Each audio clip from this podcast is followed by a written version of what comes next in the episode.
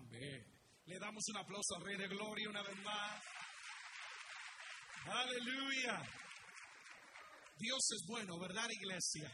Ah, una mañana más, una excelente oportunidad para poder adorarlo, para poder estar en su casa, bendecirlo y poder servirle, que es el más grande de los privilegios que cada uno de nosotros tenemos. Me siento contento, me siento bendecido de poder estar con ustedes en este día. No hay casualidad, eh, estoy creyendo que hoy, bien como lo expresaba nuestro amado pastor, Dios nos va a hablar, nos va a ministrar. Va a ser una excelente jornada, un poco extensa, vamos a estar un par de horas aquí juntos, pero es un privilegio poder invertir, impartir de la unción, conocimiento, para salir de ese lugar listos para seguir sirviendo al Señor de manera poderosa. Alguien dice a ver a eso. Quiero dar gracias a, nuestro amado pastor por la confianza, la oportunidad. Es un privilegio pararme frente a la congregación. Y más cuando uno viene a un lugar donde se sabe que se ama a Dios y que se desea servir apasionadamente. Amén. Así que es un privilegio estar aquí. Quiero dar gracias a Dios por la vida de todos los pastores, ¿verdad? Eh, gracias, varones del Señor, por eh, hacer la, la, convocatoria, traer sus ministerios de alabanza. Tengo entendido, algunos todavía lo vienen en camino. Esto se va a estar grabando, así que eh, va a ser un excelente tiempo. Anoche estuvimos con a Pastor Benedicto, ¿verdad? Y me acordé por lo que usted me dijo, Pastor. Me alegro. tuvimos un tiempo muy lindo en la casa del Señor el día de ayer, en un placer verle a, eh, a, cada uno de ustedes también. Amén. Bueno, ¿cuánto queremos recibir de parte del Señor? Amén. vamos a a, ver y con la posibilidad y la ayuda del Espíritu Santo poder compartir. Y esto que voy a compartirles el día de hoy es algo que literalmente lo hacemos en una sesión de un mes, donde cada semana nos vamos reuniendo con ah, temas específicos, pero vamos a tratar de hacer por lo menos cinco temas muy específicos que nos van a ayudar como ministerio de alabanza, ¿de acuerdo? Pero voy, quiero hacer algo. Yo sé que hemos orado, hemos adorado, pero antes de entrar la palabra, ¿qué tal si nos ponemos en pie, por favor. Yo quiero que hagamos una oración en esta hermosa mañana. Ya sé que hemos orado y todo, pero quiero que volvamos a orar y simplemente pedirle al Espíritu Santo, quien es el invitado de honor, que nos hable en este día. Cerramos nuestros ojitos, Espíritu de Dios, te doy gracias. Te damos gracias porque tú estás en nuestros medios. Te damos gracias por el privilegio que nos das de poder servirte, por el privilegio que nos das de poder ser portadores de la gloria del Padre eterno. Queremos que tú nos hables en esta mañana, que tu palabra venga a cada uno de nuestros corazones y nos transforme, que nos llenes, que nos dé la instrucción, que nos dé la sabiduría, que nos dé el conocimiento. Así que aquí estamos. Declaramos que hay libertad, todo cansancio, toda distracción, ahora queda anulado, queda quebrantado y hay una libertad para recibir de parte de ti conocimiento que va a cambiar nuestra vida y nos va a hacer efectivos en este llamado que tú nos has dado. Así que háblanos, dígale ahí donde está, háblanos Señor, glorifícate nuestros medios y renueva nuestra fuerza, renueva la visión para poder servirte con todo el corazón. Te damos gracias por lo que tú vas a hacer en el nombre de Jesús. Toda la iglesia dice amén y amén. Antes de tomar nuestro lugar, abrimos la Biblia en el libro de Salmos 111, versículo número 1. Salmo 111, verso número 1.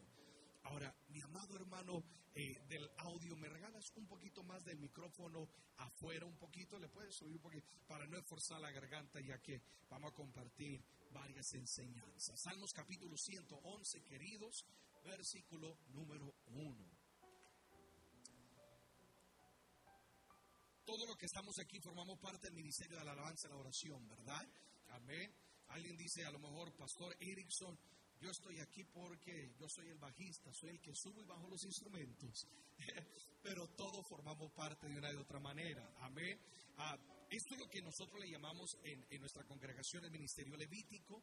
Ah, y solamente no se encuentran, cuando me reúno con todos los levitas de la iglesia, no solamente tengo a los que ministran el cántico, tengo a los que también ayudan en sonido, ayudan en pantallas y todo, porque todos ministramos, amén.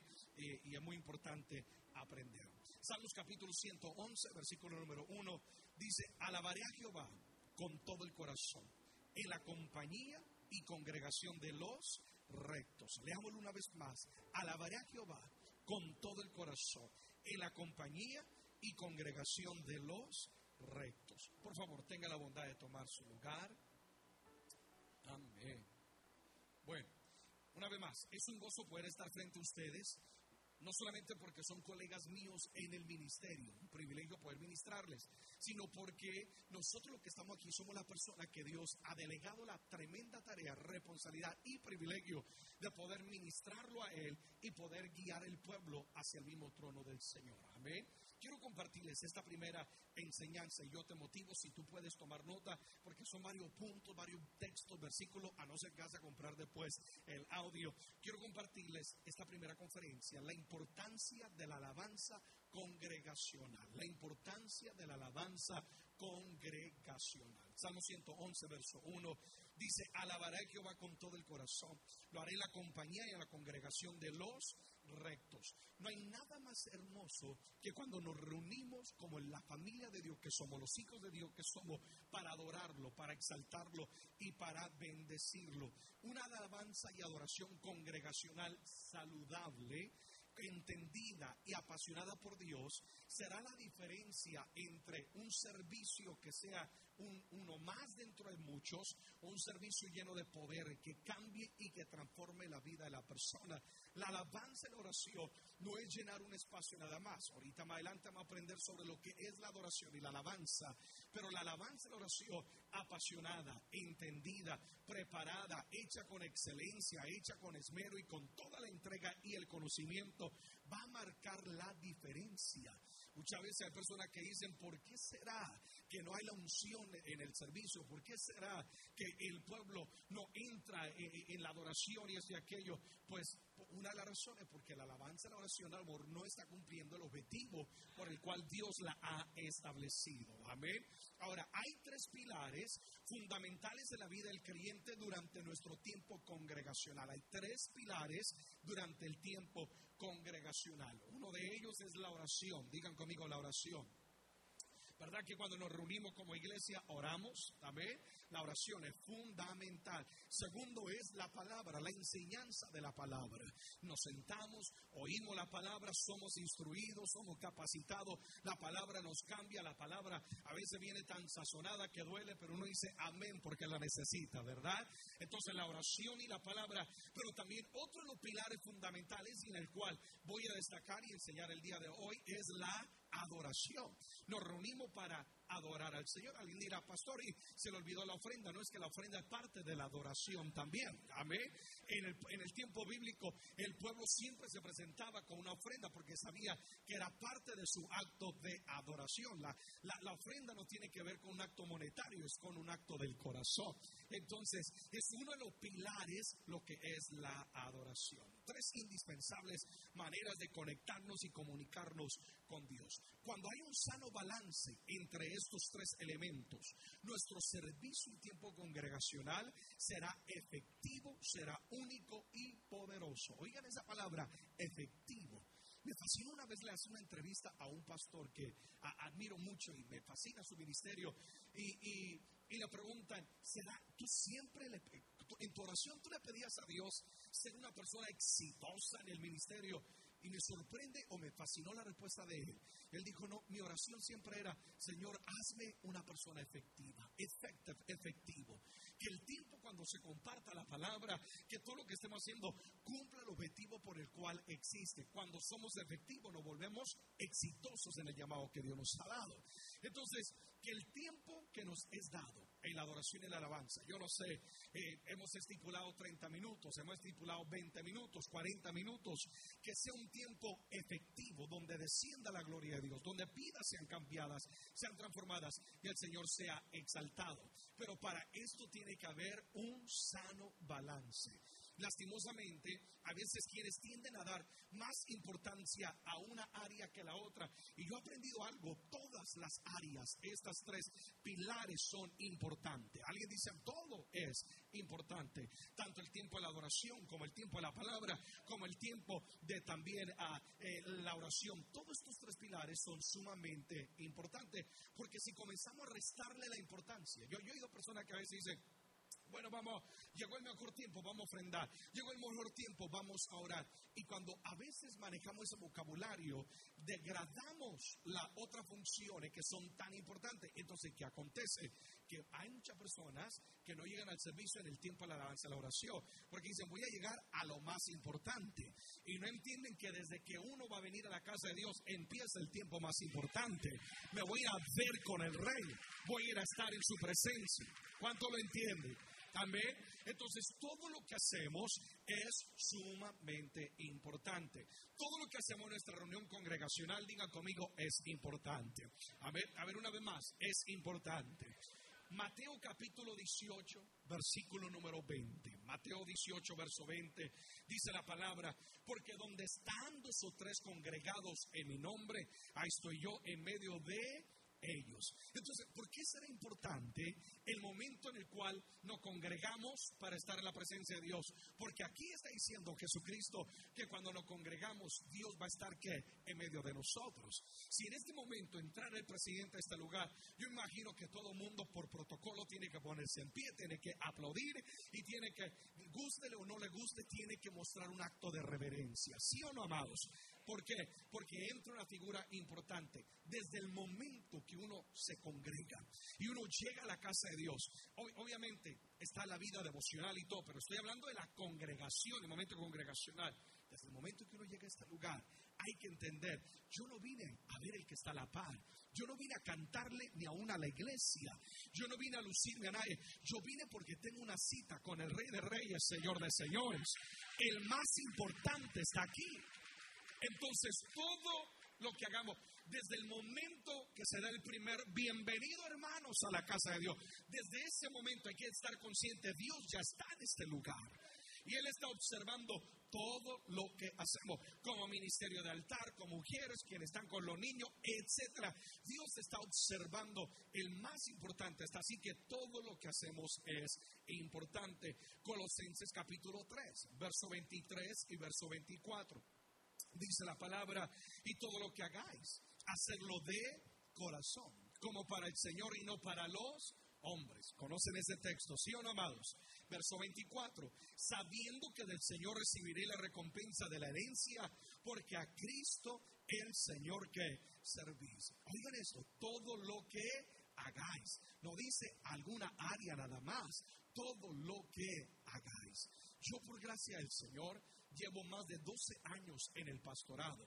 Mis padres son pastores por más de 45 años. Son los fundadores del ministerio. He crecido entre las bancas. He aprendido de parte de ellos a poner por obra este texto de que todo lo que hacemos para el Señor hay que hacerlo de corazón de corazón habla de excelencia. Ahorita más adelante voy a hablar solo sobre la excelencia. De corazón habla de hacerlo de la mejor manera. De corazón habla de hacer las cosas no para impresionar al hombre, sino para impresionar a Dios. O hacerlo de tal manera, perdón, para agradar a Dios. Que Dios al observar nuestra actitud y lo que estamos haciendo, Dios pueda sonreír. Cuando agradamos a Dios, Dios desciende. El problema es que muchas veces queremos agradar es al prójimo. Y entonces descuidamos lo importante que es ministrar al Señor. Amén todo lo que hagáis, hacerlo de corazón. Si es en la palabra, lo hago apasionadamente. Si es en el canto, lo hago con todo el corazón. Si estoy tocando un instrumento, lo hago con todo el corazón y con todo mi empeño y todo mi amero. Porque en todo momento, desde que iniciamos hasta el último amén, Dios está presente. Y luego dice el versículo 24, sabiendo que del Señor recibiré la recompensa de la herencia, porque a Cristo el Señor servís. Ahora, no pierdas el principio. ¿Cuál es el principio del texto? Que todo lo que hacemos para el Señor, Dios lo recompensa. Yo creo que la mejor recompensa que nosotros como adoradores, gracias amado, que nosotros como adoradores podemos recibir, ¿saben cuál es la recompensa? Para mí, no, no, no, no, es el aplauso del hombre. La recompensa no es Dios que voy a tener un mejor empleo. La recompensa no es Dios eh, que voy a poder tener esto y tener aquello. No. La mayor recompensa y la pasión de nosotros como adoradores, ¿saben cuál es? Que la gloria de Dios descienda. Que la gloria de Dios descienda. Amados, una de mis más eh, apasionadas eh, responsabilidades y que yo siempre me preocupo por es que Dios sea presente. Siempre le Dios, que cuando tome un lugar, tú te glorifiques. Si no van a ser canciones nada más, Si no va a ser un tiempo nada más donde la gente va a ser entretenida, pero no hay una transformación. ¿Están conmigo, amados? Entonces nuestra preocupación debe ser, yo quiero que la gloria de Dios descienda. Por eso yo entiendo de que, de que yo llego, ahí está el Señor, lo voy a hacer de corazón. Y entonces Dios va a recompensar. No hay nada más hermoso que ver a Dios moverse cuando tú estás adorando. ¿Sí o no? ¿O has sentido esos momentos cuando tú estás en la alabanza y la adoración? Y llega un momento donde la gloria de Dios como que desciende, lo, has sentido, a mí me ha pasado, estás adorando. Y, es verdad, a veces en la semana ha habido batalla, ha habido lucha, hay cansancio. Y como que al comienzo es un poco difícil, pero, pero tú adoras. Y tú lo haces de corazón y lo haces para él. Y de repente la gloria de Dios comienza a descender. ¿Qué mayor recompensa que esa? Que salir del servicio diciendo Dios estuvo presente. Dios estuvo presente. Y cuando Dios desciende, cosas sobrenaturales comienzan a acontecer. Alguien dele un aplauso al Señor, por favor. Amén. Entonces, hablando de la congregación, de la adoración y la alabanza congregacional, todo lo que hacemos importante, Dios lo va a recompensar. El enemigo sabe muy bien el poder que hay en la adoración y la alabanza. Entonces él tiene dos principales objetivos. Número uno, robar la alabanza. Digan conmigo, robar la alabanza. Isaías capítulo 14, versículo 12 al versículo número 15. Isaías 14, verso 12 al verso 15. Dice, ¿cómo caíste del cielo, oh lucero, hijo de la mañana? Cortado fuiste por tierra, tú que debilitabas a las naciones, tú que decías en tu corazón, subiré al cielo, en lo alto, junto a las estrellas de Dios, levantaré mi trono y en el monte del testimonio me sentaré a los lados del norte. Sobre las alturas de las nubes subiré y seré semejante al Altísimo. Oye esto, esto es lo, está hablando de lo que había en el corazón de Lucifer. Dice, subiré y seré semejante al seré igual que Dios está diciendo, mas tú derribado eres hasta el Seol, a los lados del abismo. Entonces, este pasaje hace referencia al acto de rebeldía de parte de Lucifer. ¿Cuántos saben quién es Lucifer? ¿Sí o no?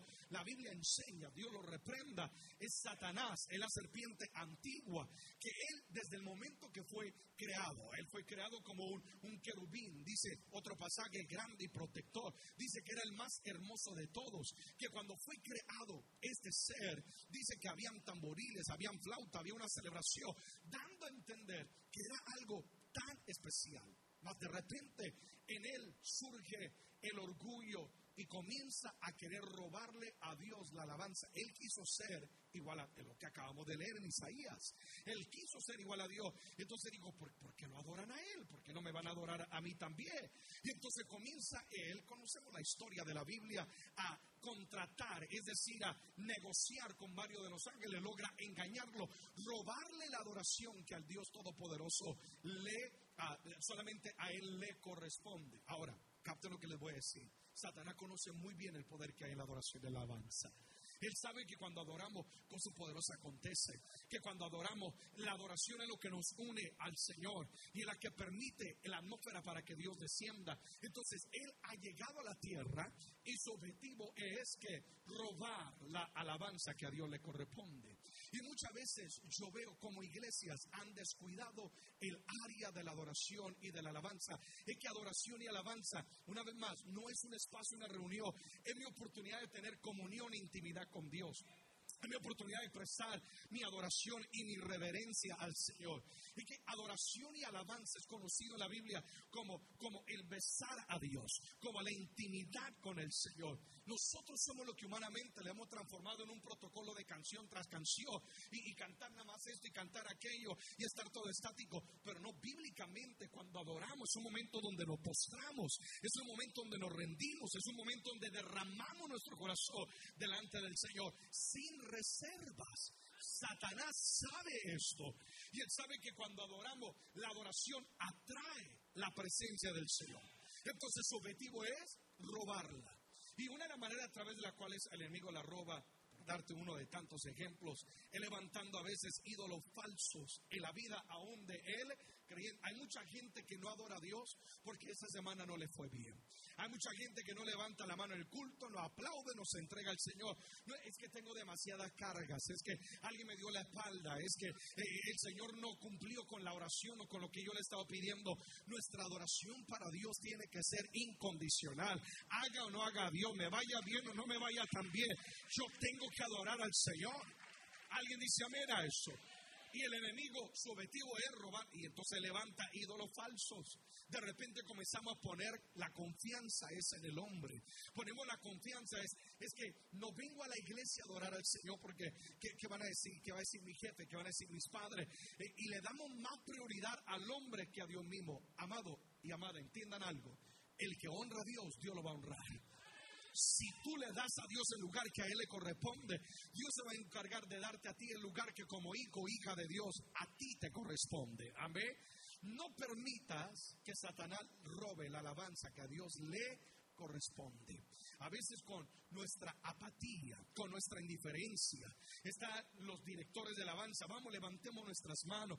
Vamos, repitan después de mí. Declaremos lo siguiente. Y ahí está a veces el pueblo. Perdóneme si comienzo un poquito a subirle el volumen aquí a, la enseñanza. Y, el pueblo se rehúsa levantar la mano. El pueblo llega tan indiferente como si está ante cualquier persona.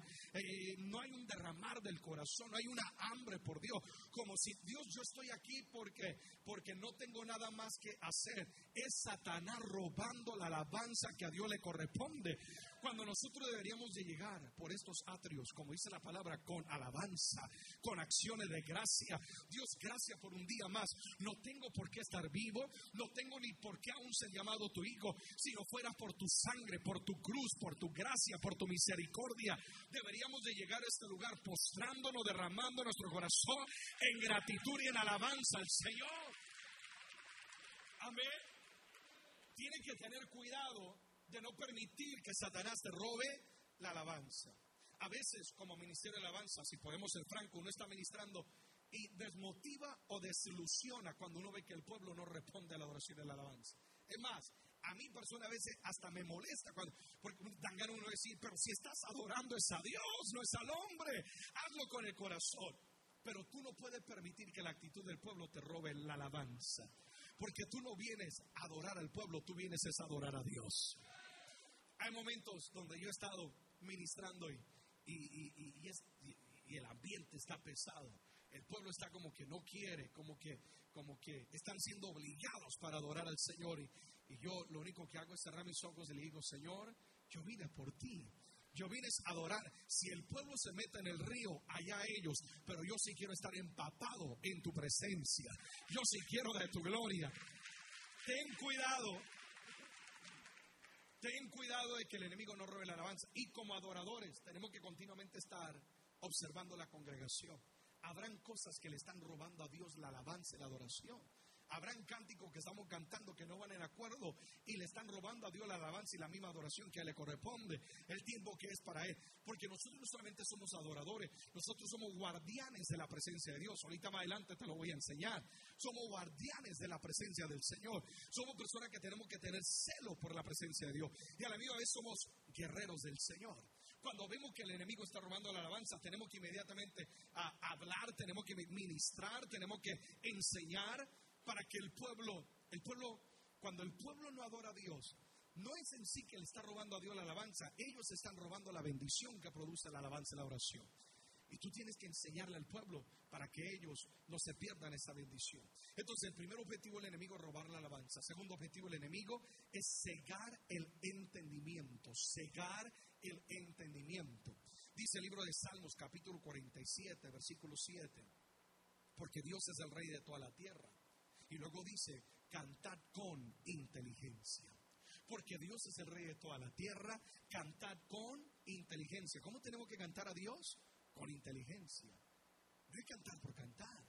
No es, no es, no es, a ver qué canción vamos a cantar. No, pues como no llegó el hermano, no llegó la hermana, no hemos preparado una lista de cánticos o un orden para que Dios se agrade, algo realmente preparado para él. Bueno, cantemos por cantar. No, no, no, no. La palabra dice, si me vas a adorar, házmelo con inteligencia con entendimiento. Primero que todo entendiendo a quién estamos nosotros adorando, que se trata de Dios. Miren, amados, la adoración y la alabanza se trata de Él. A veces estamos preocupados tanto por el pueblo y nos volvemos esporristas en la plataforma en vez de adoradores. Y nosotros, no sé si alguien de entender lo que acabo de decir, porristas en la plataforma, levanten la mano, hagan esto, hagan aquello. Y el Señor dice, aquí estoy, yo pensé que me iban a adorar a mí. Ahora, no estoy diciendo que no vamos a guiar el pueblo, tenemos que guiar el pueblo. Pero lo que estoy diciendo, no te olvides de adorar al Señor. Entendimiento el objetivo de nuestra adoración es el Señor Jesucristo. Y con entendimiento, Señor, es para ti, que lo estamos haciendo con todo el corazón. Pero aquí cuando habla de cantar con inteligencia, me habla también de la excelencia. No es que como es para el Señor, vamos a hacerlo como caiga. Vamos a hacerlo sin ensayar. Hay personas que a veces dicen, hermanos, es para el Señor. Eh, no he ensayado el cántico, pero usted eh, preste atención a la letra. Entonces más bien imprímanos la hoja con la letra las canciones, pero no torture la iglesia. ¿Sí o no, amado? Si lo vas a hacer, hazlo de corazón. Tú no te presentarías ante una realeza. Tú no te presentarías ante una autoridad de cualquier manera, ¿sí o no? Si tu jefe de trabajo te dice, entrégame un reporte de algo, tú no vienes y le entregas cualquier cosa, tú lo preparas, ¿sí o no? Lo preparas y lo haces de la mejor manera para que le sea de agrado. Entonces, de la misma manera, cuando nosotros vamos a hacerlo para el Señor, precisamente como es para Dios, hay que hacerlo de todo nuestro ¿qué? corazón. ¿Alguien está conmigo? El objetivo del enemigo es robar la alabanza. El objetivo del enemigo es cegar el entendimiento. Y a veces hay muchas personas hay lugares donde uno va, donde uno puede ver cómo el enemigo está siendo efectivo en esta área de cegar el entendimiento. La iglesia no entiende lo que es la adoración y lo que es la alabanza. Eh, el, adorador o la persona que está en, el altar no entiende a, quién están adorando y también sigue el entendimiento del enemigo hacia cómo ministrar el pueblo y cómo ministrar al Señor eh, y todas estas áreas. Entonces hay que tener mucho cuidado sobre este tema hay que tener discernimiento, hay que cuidar y hay que luchar y no permitir que el enemigo cumpla con su objetivo. Entonces digan conmigo, la alabanza y adoración es importante en la congregación. Ok, voy a darte algunas razones. Número uno, da el lugar correspondiente a Jesucristo. ¿Por qué adoramos y etcétera? ¿Por qué es tan importante? Porque lo da, le da el lugar correspondiente a Jesucristo. La congregación, la adoración congregacional, perdón, ayuda a que la iglesia continuamente mantenga presente que la cabeza de la iglesia y el motivo de nuestra adoración no es el prójimo, no es el público, no es el pastor, sino es el Señor Jesucristo. Una congregación que sabe adorar congregacionalmente va a vivir una vida de adorador también allá afuera. El centro de nuestras vidas y de la iglesia es Jesucristo. Todo lo que hacemos es para agradarlo a Él. No se trata de ninguno de nosotros. Hay personas que a veces vienen y dicen, no me gustó la adoración, no me gustó la alabanza. Discúlpeme, es que no era para usted, era para Dios. Amén. Porque a veces venimos con ese concepto también. La adoración y la alabanza le da lugar correspondiente a Jesucristo. En la iglesia no hay estrellas, la única estrella es Jesucristo. Y la adoración congregacional quita nuestra mirada del hombre y la pone en Jesucristo. Una adoración sana, una adoración mm, cristocéntrica va a tomar la mirada de las personas y la va a poner es en Jesucristo. Y la iglesia va a poder es ver a Dios.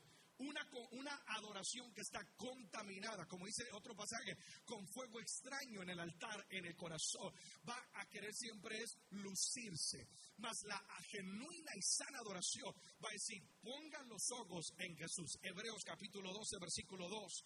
Puesto los ojos en Jesús, Él es el autor. Él es el consumador de la fe, por el, el, cual por el gozo puesto delante de él sufrió la cruz, menospreciando el oprobio y se sentó a la diestra del trono de Dios. Puesto los ojos que amados en Jesús. Cuando el pueblo aplaude, cuando el pueblo dice, oye, eh, me, gustó tanto esa canción, qué bien cantas, qué bien toques, tú siempre tienes que, bueno, gracias a Dios, Dios es el que da el talento, pero tú tienes que tomar esas rosas y siempre llevarlos a los pies de la cruz del Calvario. Tú tienes que llevar ese aplauso y siempre decir, Señor, es para ti. Tienes que cuidarte. Tienes que cuidarte. Porque si hay un gran enemigo de quienes ministramos, voy a incluirme en el altar, es el orgullo. El mismo orgullo que hizo que Satanás se elevara y Lucifer dijera, yo quiero la alabanza del Señor, ese mismo orgullo, si no cuidamos, puede infiltrarse en nuestro corazón. Y comenzamos a sentirnos como si la iglesia no avanza si no estamos nosotros los que adoramos. Como si la iglesia no hay presencia si no está el hermano o la hermana que canta tan excelentemente. O el músico que, que se despeluca en el altar. Ten cuidado, ten cuidado. Porque Dios no comparte su gloria con nadie. Desde, en el momento que tú piensas que eres indispensable, que se trata de ti, y bueno, hoy nadie me dijo que qué bueno canto, que qué bien toco. Desde ese momento, tenlo por seguro, la gloria de Dios se va a apartar de tu vida. Porque la genuina adoración y alabanza va a poner en epicentro a Jesucristo, Rey de Reyes, Señor de Señor. Alguien dice amén a eso. Filipenses capítulo 2, versículo 9 al 11. Hablando de que la adoración y la alabanza congregacional le dan lugar al Señor. Filipenses 2, 9 al 11. Dice, por lo cual Dios también lo exaltó hasta lo sumo. Le dio un nombre que es sobre todo nombre, para que en el nombre de Jesús se doble toda que rodilla de los que están en los cielos y en la tierra y debajo de la tierra, y toda lengua confiese que Jesucristo es el Señor para gloria de Dios Padre. La adoración y la alabanza congregacional pone la mirada en Jesucristo, nuestro objeto, nuestro propósito, nuestro motivo de adoración. Aquí Filipenses está hablando de que por causa de que Jesús fue obediente hasta la muerte de la cruz, el Padre lo ha exaltado hasta lo sumo y le da el nombre que es sobre todo nombre, para que el mencionar de su nombre toda rodilla que se doble.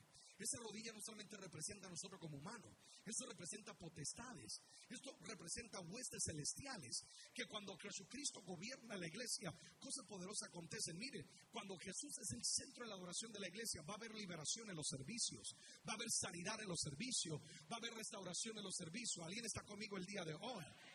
Asegúrate que de los cánticos que estamos eh, eh, elevando al Señor, mencionen y hablen de Jesucristo para que la persona que entren a este lugar puedan tener un encuentro con Dios. Amén, amados. Que cada canción lleve la persona, sea el creyente como sea el nuevo. Imagínate a alguien nuevo que llegue a la congregación y escuche canciones que en vez de llevarlo al Señor, yo no sé, lo lleva a sentirse deprimido, a sentirse derrotado, a, exaltarse a sí mismo como humano. Pero, pero si entra a este lugar y hay adoraciones que están verdaderamente llevando a, ver el cuadro de Jesucristo, tenlo por seguro, esa persona va a entregar su vida al Señor. Esa persona va a, ver la mano de Dios obrar en su vida. Entonces, la adoración y la alabanza congregacional nos pone a los ojos en Jesucristo. Número dos, la alabanza y la oración congregacional transforma nuestras vidas. Digan conmigo, transforma. Todos necesitamos ser que transformados. Todos necesitamos transformados. Algunos necesitan paz, algunos necesitan liberación, algunos necesitan sanidad, algunos necesitan provisión, cual sea la circunstancia. Cuando estamos en la presencia de Dios, porque no es cantar por cantar, es the glory of God, la gloria de Dios en nuestro medio. Esto va transformando cada una de nuestras vidas. Acompáñenme a 2 Corintios capítulo 3, versículo número 18. 2 Corintios capítulo 3, verso número 18. Dice la palabra, 2 Corintios 3, 18, hablando de la transformación. Por tanto, nosotros todos, ¿quiénes amados? Todos. 2 Corintios 3:18. Por tanto, nosotros todos, mirando a cara descubierta como un espejo de la gloria del Señor, somos transformados de gloria en gloria en la misma imagen como el Espíritu del Señor. A ver, somos transformados. Dice todos, es que todos tenemos que estar en la presencia del Señor. Y dice que cuando observamos o contemplamos la gloria del Señor, la gloria de Dios comienza a transformar cada una de nuestra vida. La adoración y la alabanza, ¿sabe lo que hace? Literalmente te pone frente a la misma presencia de Dios. Y entre más tiempo tú pasas en la intimidad con Dios, más de Dios va a venir sobre tu vida menos del mundo. Hay, gente que dice es que estoy luchando con una adicción, es que estoy luchando con esto, estoy luchando con un pecado oculto, estoy luchando con esto y aquello. Pues es porque te expones al mundo, exponte a la gloria de Dios. Y la gloria de Dios te va a transformar y va a romper las cadenas. Es que me siento deprimido. Es que me siento sin ánimo. ¿Cómo no? Si a lo que te expones, eso es lo que va a recibir tu corazón. Y aquí lo que está diciendo el apóstol Pablo en 2 Corintios es que cuando estamos en la presencia de Dios, la adoración y la alabanza te lleva a la presencia de Dios. Esta presencia de Dios te transforma. Más y más dice a la imagen de Dios. Comencemos, capten esto, a parecernos más a nuestro Dios. Y esto es lo que el Señor quiere, que seamos transformados. ¿Qué quiere decir esto, Erickson? Lo que quiere decir es que comenzamos a reflejar los mismos atributos de Dios. Nadie que tenía un encuentro con Dios sabía de la misma manera. ¿Se acuerdan que cuando Moisés pasó tiempo allí en el monte alto con el Señor, cuando él bajó su rostro que resplandecía? Cuando estamos aquí adorando al Señor y al salir por esa puerta, nuestro rostro tiene que resplandecer. La gente tiene que ver, oye, hay un cambio en ti. ¿Qué, te hicieron? Es que estuve en la gloria del Señor. Amén, amado. Estuve en la presencia del Señor. y entonces los atributos de Dios comienzan a reflejarse en nuestra vida comenzamos a ser compasivos como Dios es compasivo. Comenzamos a amar al prójimo como Dios dice que tenemos que amar. Comenzamos a amar la santidad como Dios dice que tenemos que ser gente que es santa. Entonces comenzamos a reflejar los mismos atributos de Dios. Por eso es que la adoración y la danza congregacional transforma la iglesia. Tomamos una congregación en el mes de septiembre, una nueva congregación. a de unos pastores amigos. Lastimosamente sufrió ah, un golpe en la congregación, una división, etc. Ah, ah, llegó de una congregación fuerte a tener solamente como 40 miembros. Entramos ahí, el Espíritu Santo nos guió, los pastores nos pidieron ayuda, Dios dio la luz verde, tomamos la congregación para comenzar a ministrarla y, a sanarla. Y, y de esos 40, los 20 de ellos estaban en un espíritu de rebeldía, de no querer nada de Dios. Algunos estaban heridos, algunos estaban con, el corazón resentido por el liderazgo, por una y otra cosa.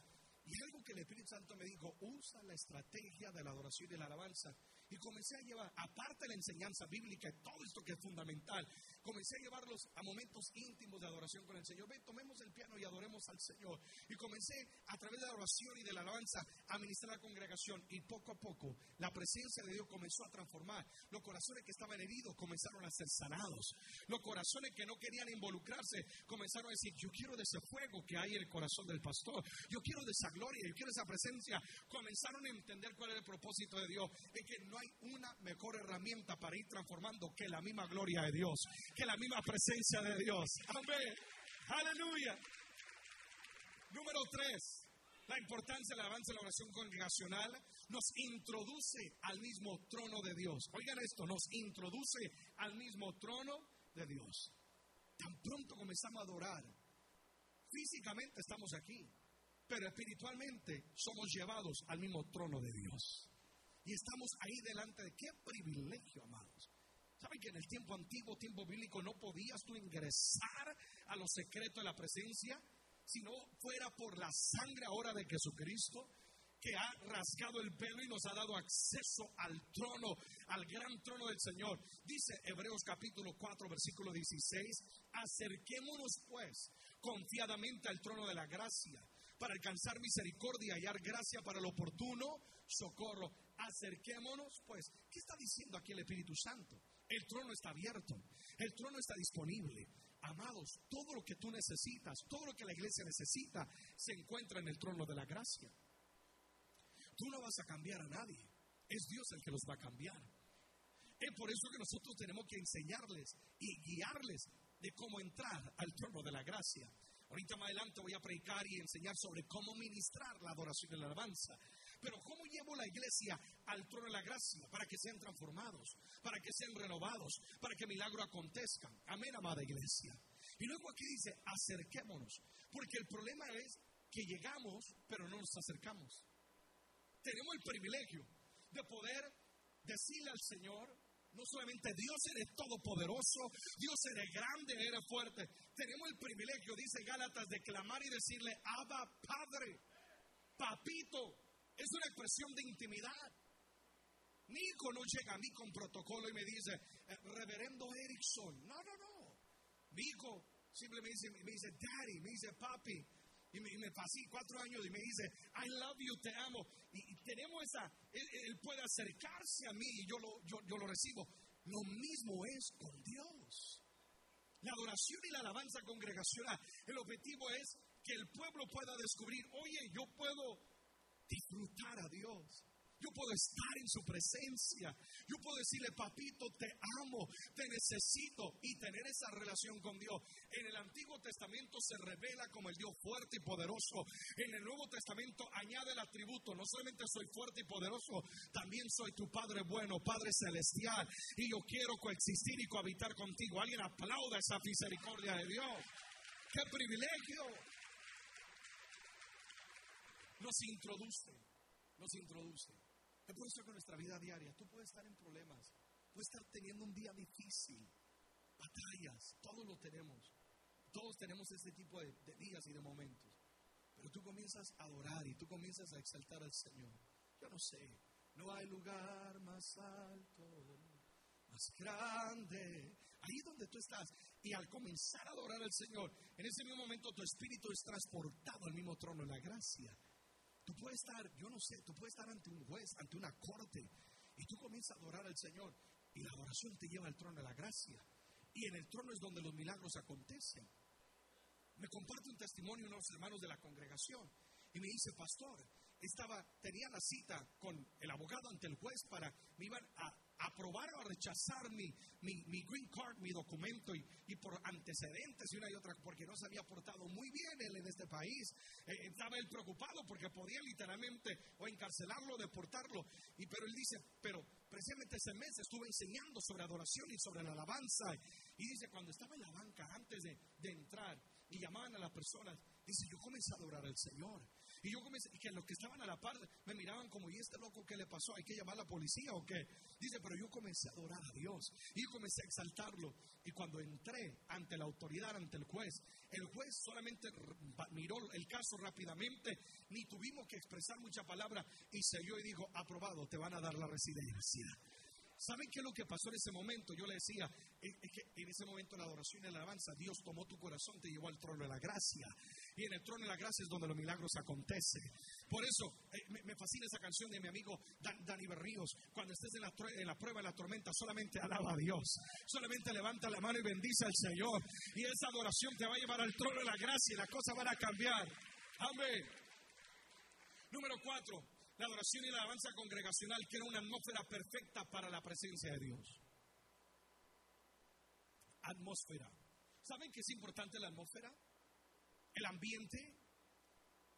Nosotros podemos estar aquí, podemos respirar, porque hay una atmósfera donde hay oxígeno. Sin oxígeno, no morimos, no desmayamos.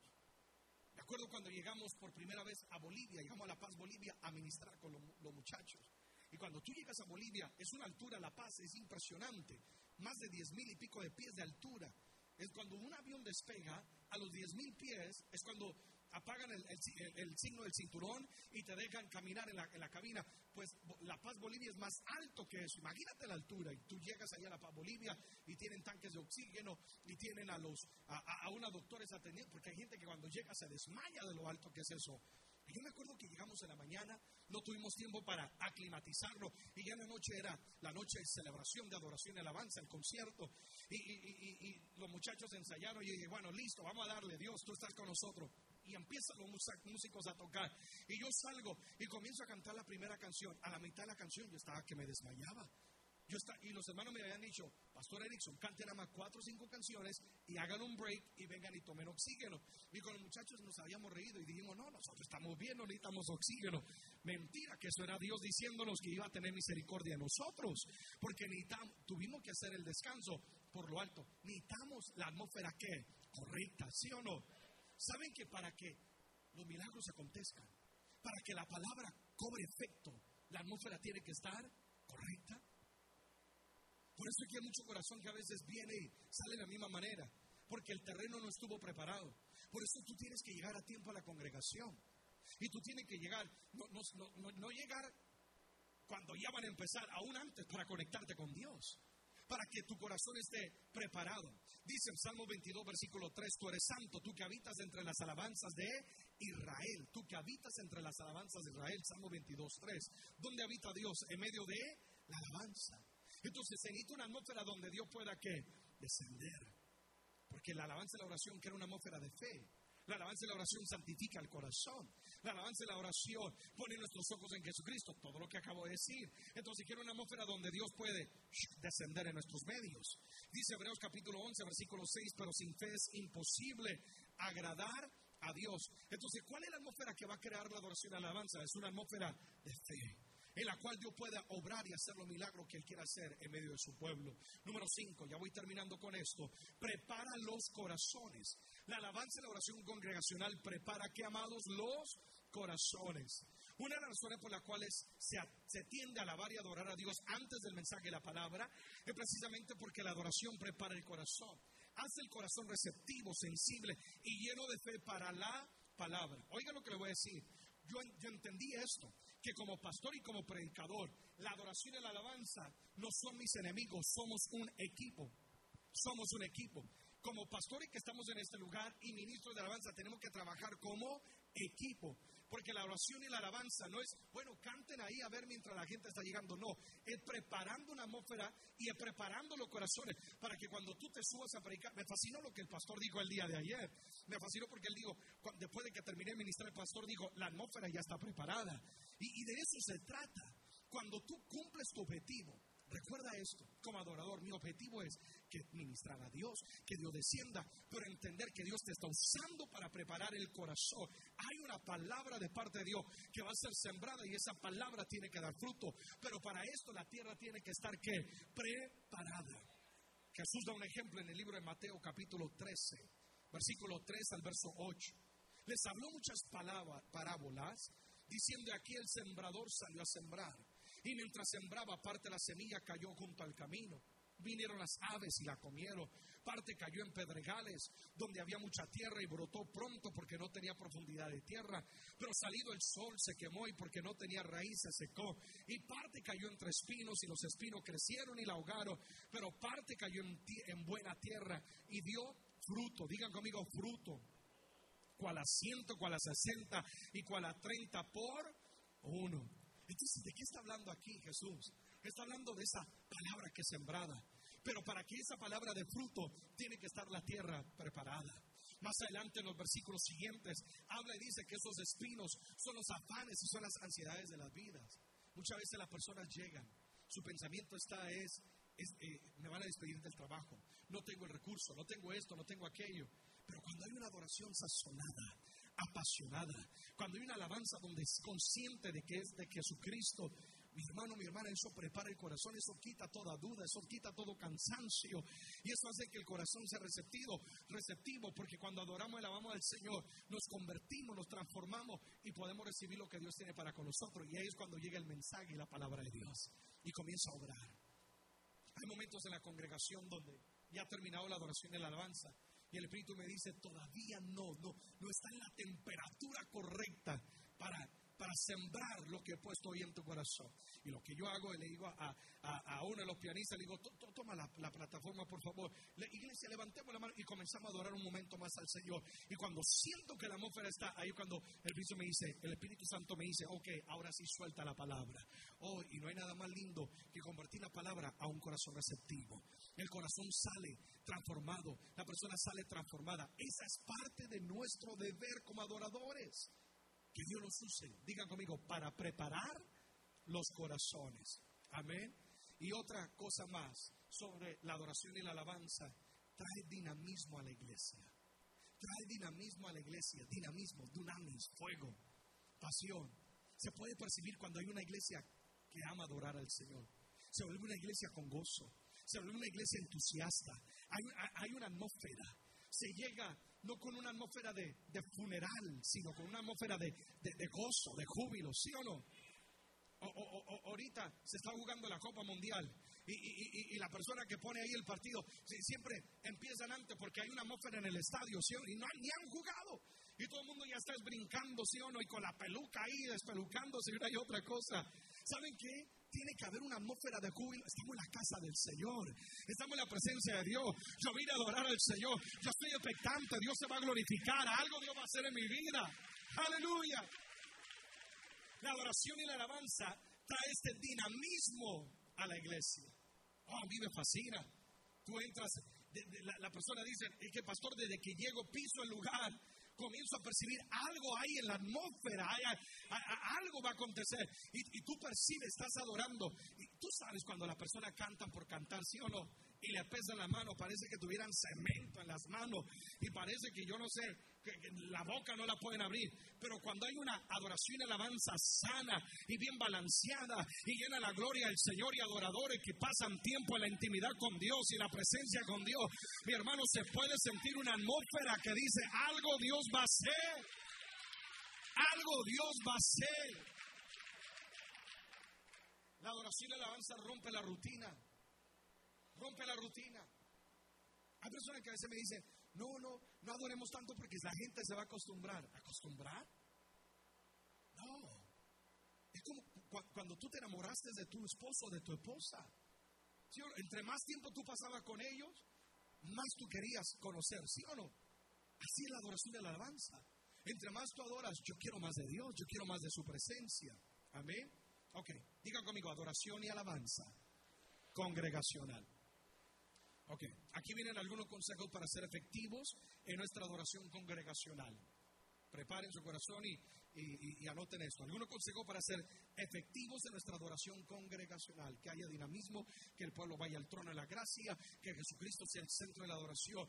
Breve consejo, rápidamente. Número uno, seleccione cuidadosamente las canciones. Seleccione cuidadosamente la canción. Acuérdate que esto se trata de adoración congregacional. Hay canciones que no son congregacionales debido a la letra. Por ejemplo, si tienen demasiada letra, tú tienes que, uno tiene que considerar eso. Porque hay canciones que están, hay mucha, mucha, mucha letra, que es difícil que la gente se la aprenda y las personas puedan cantarla. ¿Están conmigo, amados? A veces por la misma velocidad, el tempo, a veces por el tono. Escojan, escojan canciones cristocéntricas que cumplan con lo mencionado anterior, que Cristo sea exaltado y glorificado. Amén, amados. No canten por cantar porque es nada más la más popular o la que está sonando en la radio. Hay canciones que tú la puedes disfrutar a lo mejor en tu carro, la puedes disfrutar en tu casa, pero para la alabanza, acuérdate, tiene que ser efectiva la adoración congregacional. Sé muy cuidadoso en seleccionar las canciones. Amén. Y preparar a preparar una lista de temas, de canciones que van a, a, preparar el corazón de las personas. Amén. Entonces selecciona cuidadosamente cada una de las canciones. Número dos, faciliten la adoración congregacional. Faciliten la adoración congregacional. Es nuestra responsabilidad asegurarnos que la congregación sea partícipes de la adoración y la alabanza y no tan solo espectadores. ¿Ok? Porque a veces los que están en el altar cierran los ojitos y se olvidan de las personas. Hay que ministrar a Dios, es verdad, pero no te olvides que también estás guiando al pueblo. Esa es la dinámica. Y cierran los ojos y se le olvida. Y puede estar adorando y a lo mejor hasta se pone a llorar en el micrófono y esto y Y está bien que el Espíritu de Dios te toque, porque si no te toca, entonces no se transmite. Amén. Pero, pero aún la palabra dice que el mismo Espíritu se sujeta al profeta. ¿Qué quiere decir eso? Que hay un orden, hay un orden. Y tú tienes que preocuparte de que el pueblo no solamente sea espectador, porque hay gente que está ahí nada más viendo, observando, porque tú no le das la oportunidad de que ellos participen. O escoges canciones que son muy altas y, están cantando en un tono, en un tono suprema, supremamente alto. Yo, no sé, que, a ver, una canción de adoración por ahí. Dígame una canción de alabanza de adoración. la única razón de mi adoración, pero la está cantando en un tono. La única razón de mi y estar cantando en un tono que no es congregacional. Amén. Y, entonces, ¿qué es lo que pasa? Ahí están los hermanos tratando de conseguir la nota y, la, y las hermanas o le queda muy bajo. La única razón de mi adorar. Tú tienes, hasta eso hay que tener excelencia. Y hay que buscar cuál es el tono. Y, si el tono es demasiado alto y la hermana la quiere cantar o el hermano la quiere cantar y, no le llega el tono, hermana, discúlpeme, esta canción no está bien para usted, o hermano, disculpe, no está bien para usted, esta canción es mejor para tal hermano, tal hermana que sí tiene el tono para poder entonarla, facilita la adoración para que el pueblo pueda cantar. ¿Saben que cuando escribo, yo escribo mis canciones y estamos seleccionando, hay momentos que en los conciertos yo cambio las notas musicales para que la persona pueda cantar las canciones. Amén. Porque el objetivo es que no hay nada más lindo que oír el pueblo cantar. Pero el pueblo que no puede cantar porque dice es que está muy alto eso. O, no se entiende la letra. o es demasiada letra. Cuando apenas me estoy aprendiendo una, boom, ya me metieron otro verso. Entonces, facilítenlo. No solamente pensemos en el creyente, en el que siempre está aquí y oye las canciones, pensemos en el nuevo. Pensemos en la persona que ese día quizás se quiere suicidar, que ese día quizás eh, eh, le dijeron que hay cáncer, que hay esto y aquello, y viene porque tiene hambre de Dios, porque el Espíritu lo trago. Pensemos de que lo que estamos cantando tiene que ser algo que lo invite a poder disfrutar la gloria del Señor. Amén, amada iglesia.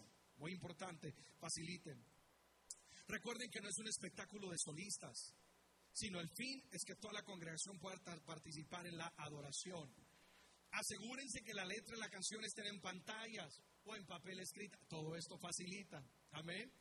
Que la letra de las canciones para que todo el mundo pueda cantar. Pero si ya la sabemos y son la misma, pensemos en las personas nuevas. Así que es un esfuerzo que hay que hacer.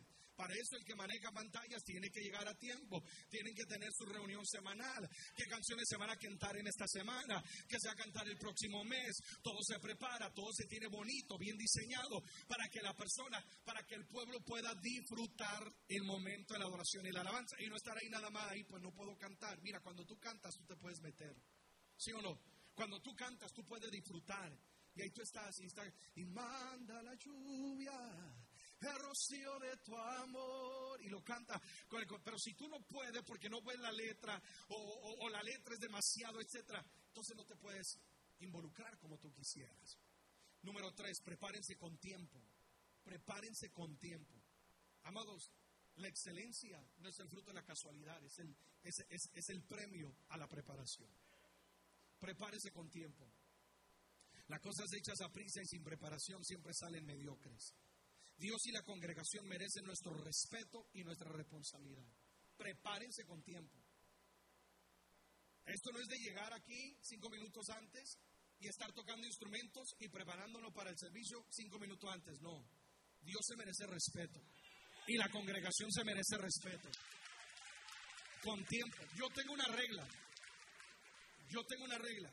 Faltando cada iglesia maneja diferente, pero estos consejos tú los tomas y aplicas lo que tú puedas. Todo el ministerio levítico llega una hora antes de cada una de las reuniones. Y llega una hora antes para preparar pantalla, preparar sonido. Los músicos y el ministerio levítico tienen una reunión semanal donde como pastor los ministro y luego de ahí ellos preparan las canciones que van a cantar en la semana y todo está listo de antemano y cuando llega el día del servicio, nuestra reunión es el miércoles. Bueno, una congregación es miércoles y domingo, la otra es el jueves y el domingo en la tarde. Pero todo está listo. Yo llego una hora antes, todo está preparado. Y yo tengo una ley. Media hora antes no quiero que se oiga ningún ruido en la plataforma. Porque yo quiero que toda la persona que entren a la iglesia se conecten de una vez con la atmósfera del Espíritu Santo. Porque es difícil, tú llegas, yo sé que a alguien le estoy pegando porque ya no hay mucho amén. porque tú llegas, imagínate, Tú llegas de un día de, batalla, de lucha, y, tú quieres encontrarte con y tú llegas, y ahí está el baterista, a unos minutos de empezar, tom, tom, tom, tom, pegándole, y el pianista, y el hermano desafinado, la hermana, tú dices, ¿qué, qué desorden? ¿Cómo te vas a conectar? Y quieres que en un momento se transforme de aquel espectáculo, se transforme, ahora vamos a adorar al Señor. No. Esto es un consejo. Debería ya estar una atmósfera. Debería estar ahí en la pantalla, bienvenido a la casa de Dios, o yo no sé. La música linda, preparada, que la gente entre y, y hay una atmósfera de gozo, hay una atmósfera de adoración, hay una atmósfera donde uno pueda llegar, pueda saludar. ¿Cómo estás, hermano, hermana? ¿Cómo estás? Muy bien. Dios te bendiga. Bueno, vamos a adorar. Y, no, hay, no hay distracciones. Yo, entiendo cuando a lo mejor uno está rentando una iglesia, un lugar y, tan solo tiene un breve tiempo para prepararse. Pero yo si Dios te ha dado el privilegio de tener tu propio local, prepárate con tiempo. Honra lo que Dios te ha dado. Y si eres excelente en lo poco, Dios te va a confiar más. Amén, amados prepárate con tiempo. Entonces, seleccione las canciones con tiempo. Ah, eh, si vamos, le damos el privilegio que nos ha sido dado, entonces queremos el tiempo para prepararnos. Hagan un calendario y escojan las canciones con tiempo. Un consejo nada más. Nosotros manejamos series de enseñanzas. Acabo de terminar una serie de la familia. La titulamos Yo en mi casa. Duramos mes y medio solamente enseñando sobre lo que es la familia. Nuestras células, todos ministraban sobre la familia, pa, pa, pa, todo ministrando la familia. ¿Qué hice yo? Me reuní con el ministerio levítico y le dije, prepárenme en cánticos que traigan sanidad, que traigan restauración. Prepárenme en cánticos que aún hablen de bendecir la familia. Y todos estábamos en un mismo sentido, en una misma... Imagínate si uno eso va a facilitar que la palabra cumpla su efecto. Entonces ahí es donde estamos nosotros y, nosotros como líderes, mire, como pastores uno tiene mil cosas que hacer. A veces uno tiene diez changos aplaudiéndole la cabeza porque hay tanto que hacer. Ahí cuando uno como adorador y director uno tiene que venir y decirle al pastor o al líder, etcétera, eh, de qué van a compartir el día de hoy, cuál es el plan, qué están ayudar, no crear carga, sino ayudar más bien a decir, cómo puedo facilitar para que la palabra cumpla el objetivo. Y entonces con tiempo te preparas. Alguien dice amén a eso. Número cuatro, trabajen en unidad. Trabajen en unidad. Todo lo que se realiza durante la reunión congregacional debe tener un factor común que es la unidad. Muy importante. Dios no es Dios de confusión, tiene que haber unidad. Somos un equipo. Amén. Todos estamos ministrando, todos estamos entregados. Estamos hablando de adoración congregacional. Mire, el pueblo va a adorar si nos ven a nosotros adorar. Pero a veces yo he visto que aquí está el adorador, ¿verdad? Y está guiando al pueblo. Señor, te adoramos y está en el Espíritu. Y a, veces, no, no, lo digo, por, eso no, no, entré mucho a la adoración y la alabanza, porque no quiero que nadie piense que, estoy criticando. Pero a veces uno ve, yo no sé, el pianista o el corista o la corista. Aquí está el adorador, está metido, Dios, y te adoramos. Y está. Levanta la mano y la mano la levantan así en medias, como que les cuesta levantar la mano. Amados, todo eso afecta a la adoración congregacional. Porque el pueblo antes de oírte te va a ver. Antes de oírte te va a ver. No me digas que amas a Dios, muéstramelo. ¿Adoras? Ok, muéstramelo. Quiero, quiero ver que tú adores a Dios. ¿Sí o no, amados? No lo hacemos. Una vez compartía esto y una persona me dice, pero no, nosotros no lo hacemos para el hombre, lo hacemos para Dios. Pues precisamente porque es para Dios. Hazlo con pasión y con entrega. Y esa pasión el pueblo la va a recibir. Unidad. Unidad. Entonces todos estamos unidos, ¿sí o no? Unidos ahí ministrando. Y cierro con esto número 5. Enseñen sobre la alabanza y la oración. No tengan miedo, pastores queridos y líderes de alabanza, de, de, tener, qué, lindo privilegio. Gracias, pastores, por permitirme venir y enseñar sobre la oración y la alabanza. Pero le digo algo, enséñenle no solamente a los músicos, enséñenle a la iglesia sobre el privilegio de la oración y la alabanza. Y prepárense. Yo, yo, yo, yo, no sé, hagan un día donde vamos a, a, a, compartir el tema de la adoración y la alabanza y, y, y denle el privilegio a, bueno, tú prepárate con parte del mensaje, tú con otra parte del mensaje y enseñen, yo nos enseñen de la adoración para que la iglesia entienda el privilegio que es. Porque yo sé lo que es el adorar y alabar al Señor y lo que produce, pero el pueblo a veces no sabe. Y yo he llegado a lugares donde no fluye el Espíritu como quiera fluir, no porque la gente no quiera, sino porque la gente no sabe. La gente no sabe por qué levantamos la mano, por qué nos postramos. La gente no sabe por qué a veces de repente fluimos en cántico nuevo. Mi alma te adora, mi alma te alaba. Y hay gente que tan pronto no comienza a fluir en cántico espontáneo. Hay gente que se desconecta, no sabe. Entonces uno tiene que enseñarle. Enseñarle con cariño, con paciencia, con amor, porque el objetivo es que la iglesia pueda adorar congregacionalmente. Amén, amados. Cuán importante es la adoración y la alabanza congregacional. Ponte en pie, por favor, querido. Ponte en pie, mi hermano, mi hermana.